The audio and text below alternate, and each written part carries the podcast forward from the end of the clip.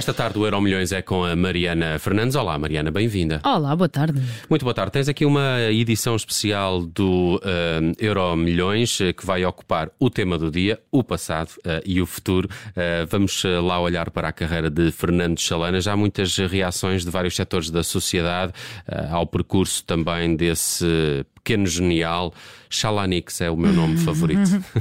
Sim, olha, tomei aqui esta decisão uh, porque estava a começar a preparar o Euro Milhões e percebi, comecei por uh, incluir o Shalana, obviamente, no tema do dia, depois queria falar de outra coisa e pensei, não, vou pô-lo na memória, fazer aqui uma brincadeira no passado, e depois percebi que na verdade poderia falar dele uh, em cada um dos, em cada uma das secções, em cada uma das três secções, e decidi falar dele em todas. E acho que é o mais justo uh, para aquele que, na minha ótica, fica numa segunda linha, e aqui segunda linha sem, sem ser nada pejorativo, mas numa segunda linha do futebol português a seguir aos três bolas de ouro, não é? Que estão sempre num patamar um bocadinho acima de todos os outros, um, fica logo a seguir. Portanto, eh, parece-me justo, depois de falar de Ronaldo, depois de falar de Figo, uh, depois de falar de Eusébio, falar de Chalana logo, logo a seguir.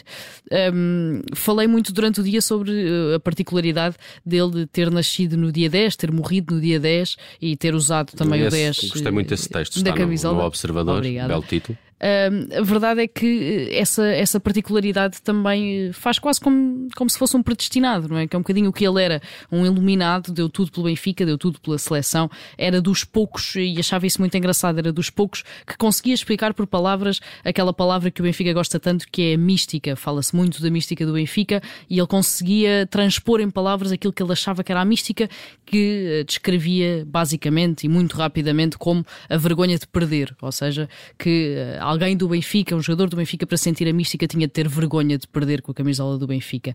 Um, impressionou com o pé esquerdo e com essa particularidade de ser destro. Ele dizia sempre que. Já ouvi muita gente, ainda há pouco no E o Campeão é, falava-se do belíssimo pé esquerdo, mas, mas já ouvi ao longo do dia pessoas dizer: bem, Sim. ele não era originalmente não era um canhoto. Ele não era canhoto, não era esquerdino, era destro, uh, tanto a jogar a bola como a escrever, portanto fazia tudo com o lado direito, mas uh, trabalhou a capacidade, trabalhou o pé esquerdo um, ainda mais do que o pé direito e acabou por se tornar mesmo o pé preferencial dele, era o pé com que mais jogava, por isso ser conhecido uh, pelo seu pé esquerdo, mas a verdade é que era destro.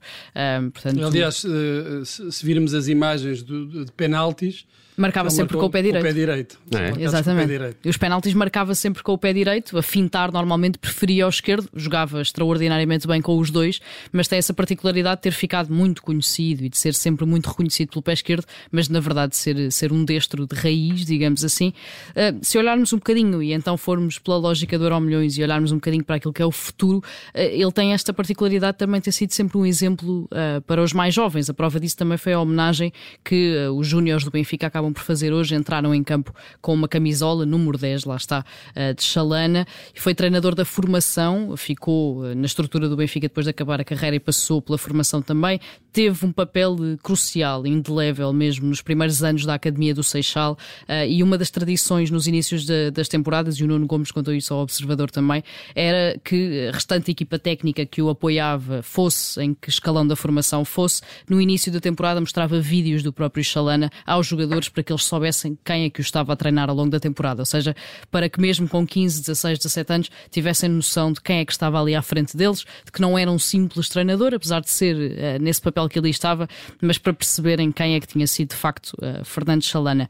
Era o ídolo autêntico de uma geração, a começar por Paulo Futre, que obviamente diz que uh, sempre o tentou imitar, que era aquele pé esquerdo que queria, que queria imitar, mas conseguiu estender esse legado precisamente na formação do Benfica e temos um jogador hoje em dia como o Bernardo Silva que não chega a ter 30 anos, a dizer que uh, o Chalana era o ídolo dele, um ídolo que ele não viu jogar, que só viu através exatamente destes vídeos, que só conheceu através uh, de histórias, histórias tão detalhadas que parecem memórias, uh, e a verdade é que ter esta capacidade de ter jogado nos anos 80, principalmente, e de conseguir ser o ídolo ainda de um jogador de Bernardo Silva, como Bernardo Silva, que está a jogar em 2022, demonstra uma longevidade ah, acima da média. Esta, ao longo do dia também descobri uma história que desconhecia, que é a sua passagem pelo atletismo. Uh, parece que chegou a ser até recusado na CUF, depois Começou, é o, é o Barreirense que. Ele começa pelo, uh, por provas de atletismo e aí representou a CUF, se não estou em erro, mas no futebol a CUF rejeitou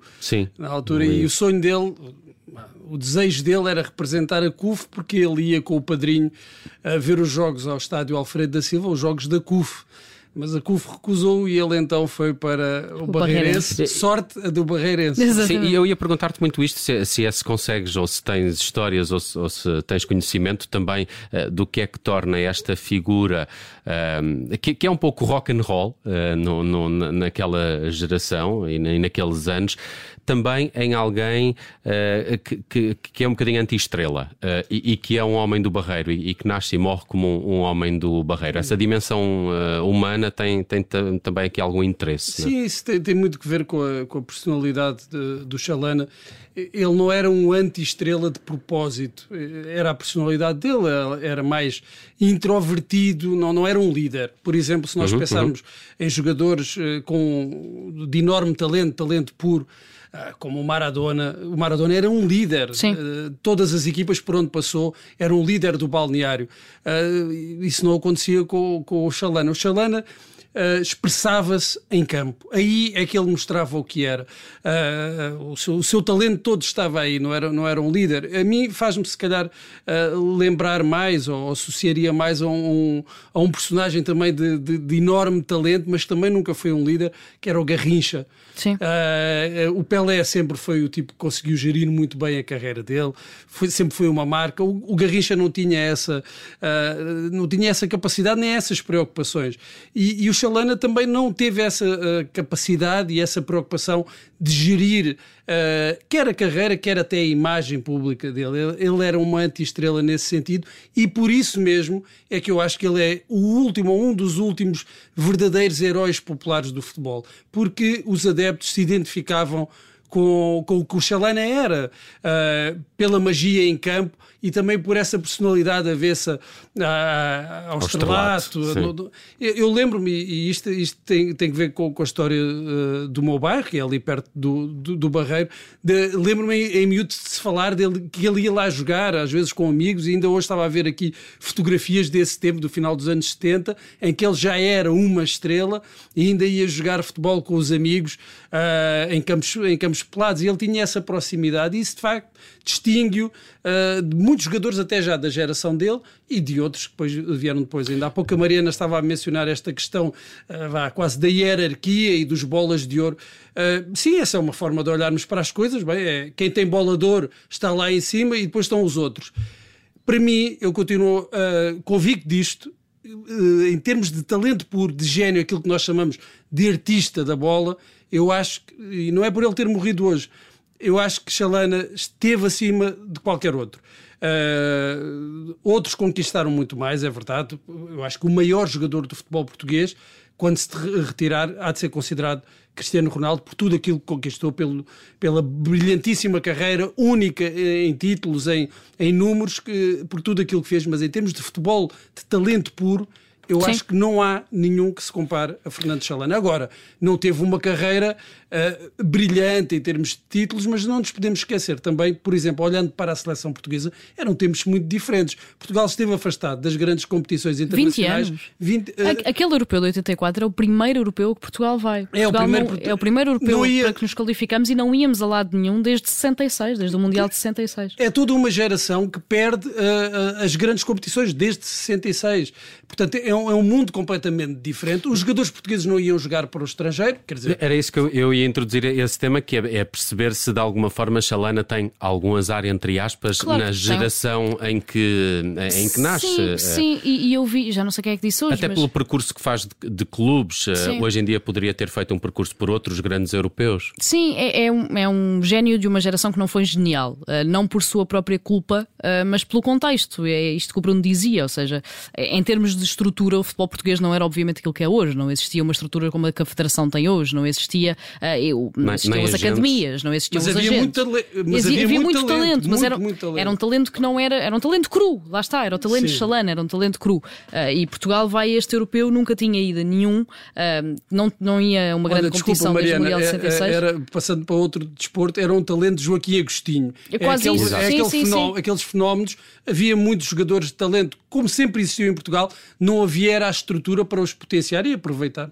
Sim, e, e, o Chalana acaba por entrar aqui neste contexto e, e fala-se muito, e o Bernardo também falou sobre isso quando falou sobre a morte do Chalana, uh, de que o que é que teria sido Chalana hoje em dia, não é? Com uh, uma equipa médica diferente, com uma equipa diferente, com uma estrutura obviamente diferente, com os agentes, se calhar, a terem este cuidado com a carreira que ele nunca teve, nunca foi esse tipo de jogador. Se calhar se tivesse alguém ao lado dele a cuidar dele, como hoje os jogadores normalmente têm desde muito novos, as coisas obviamente tinham sido diferentes. Mas acho que foi um homem que fez parte do seu tempo, ou seja, existem às vezes aquele tipo de jogadores que ou estão à frente ou atrás do seu tempo, que parece que fazem parte uhum, de outra história. Uhum. Eu acho que o Chalana foi um homem do seu tempo.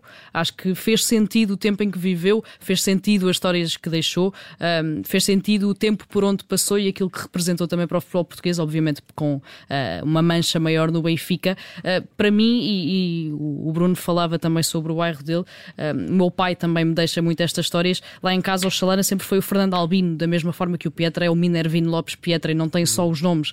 Ah, esta forma como o meu pai também sempre me ensinou a olhar para os jogadores de futebol como homens, ah, e o Chalana era mais do que um jogador de futebol, tinha muito esta capacidade. Era um homem, era ah, tão bom fora Sim, de campo como era dentro dele e, e, e deixa e, principalmente essa e memória. E com as suas falhas com, na, na gestão da carreira, essas falhas tornam-no mais próximo, claro. aproximam-nos uhum. nós nos identificarmos com ele e sem esquecer, tem esse grande momento que é o Europeu de 84.